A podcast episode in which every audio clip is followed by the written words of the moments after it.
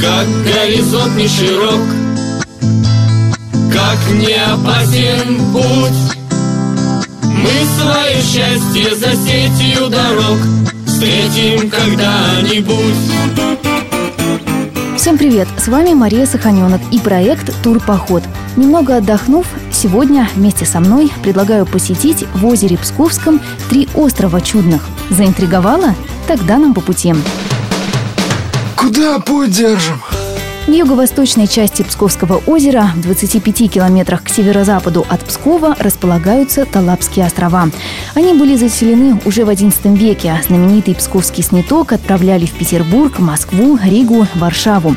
В общем, в состав Талап входили три острова. Верхний или остров имени Белова, Талапск или имени Залита и остров Талабинец – Первые два заселены, а вот последний необитаем. Ух, всегда хотела почувствовать себя настоящим Робинзоном. Тайны местности. Первым делом у местных жителей хочется узнать, почему такое странное название – Талабы. Вот мнение уроженца этих мест, псковича Федора Кочевина. Ну, Талапс назывался по-разному. Вот, например, в разных старых и в легендах, и в некоторых описаниях, это просто место Талявское, Талявск его звали. Речка, которая там течет, называлась Тол с буквой В. Вот. Это, скорее всего, э, угрофинское слово, и означает оно по разным источникам, но ближе всего это разлив. Вот. Сам по себе Талавск, скорее всего, родился как некоторое, будем говорить, продолжение вот этого направления из Толга. На талавском языке было такое интересное слово «талок», и еще, говорят, называли талик. Это место сухое, а свободное от льда. Вот. В русском языке слово таль довольно старое, но известное. Это заросшая местность. А вот имена Яна Залита и Ивана Белова двум островам были присвоены не случайно – Два красных комиссара были откомандированы сюда, чтобы установить советскую власть. Однако что-то не срослось. И то ли местные рыбаки, то ли белые утопили их в Псковском озере в 1918 году. Советская власть все-таки победила, и острова получили двойные названия.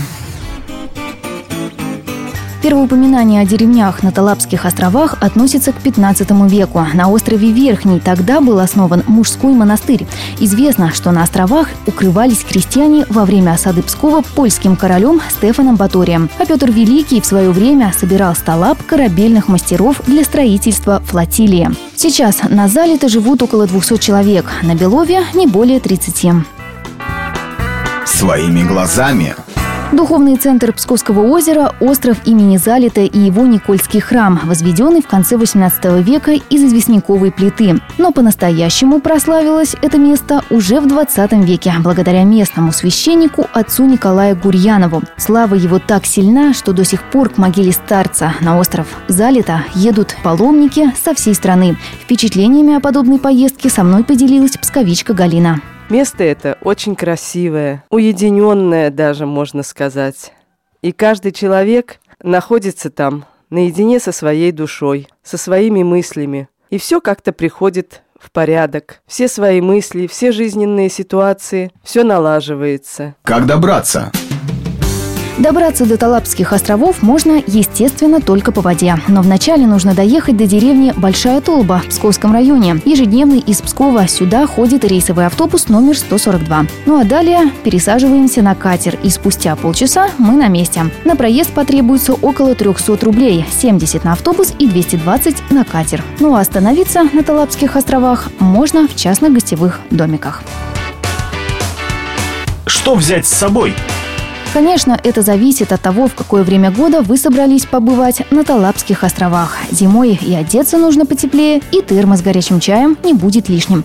А вот если после нашей передачи вы соберетесь поехать туда завтра, захватите зонтик, фотоаппарат и хорошее настроение. Любители дикого отдыха, не забудьте палатку.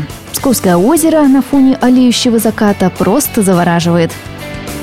У меня на этом все. Через неделю нас ждет новый турпоход. Готовьтесь. Пока.